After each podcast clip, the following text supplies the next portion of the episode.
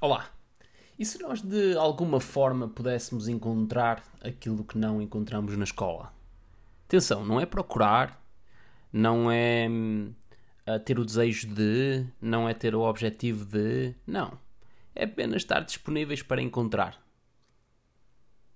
Decidi, juntamente com um conjunto de pessoas, criar um novo, uma nova hum, intenção que seria criar uma espécie de movimento não formal de partilha, com uma espécie de comunidade de pessoas que muitas vezes se sentem de lado e que de alguma forma são animadas por um conjunto de princípios e intenções que até um, no final do dia são muito comuns, com o propósito de possivelmente criarmos novos modelos e paradigmas para essas mesmas pessoas dessa comunidade decidi dar, um, ou decidimos dar o nome a, esta, a este movimento, a esta comunidade, de Sapiente.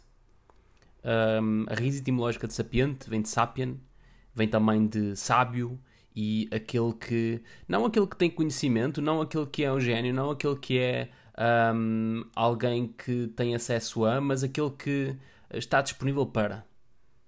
Aquele que um, vive e anima sapiência aquele que observa, aquele que coloca possibilidades e aquele que está disponível para.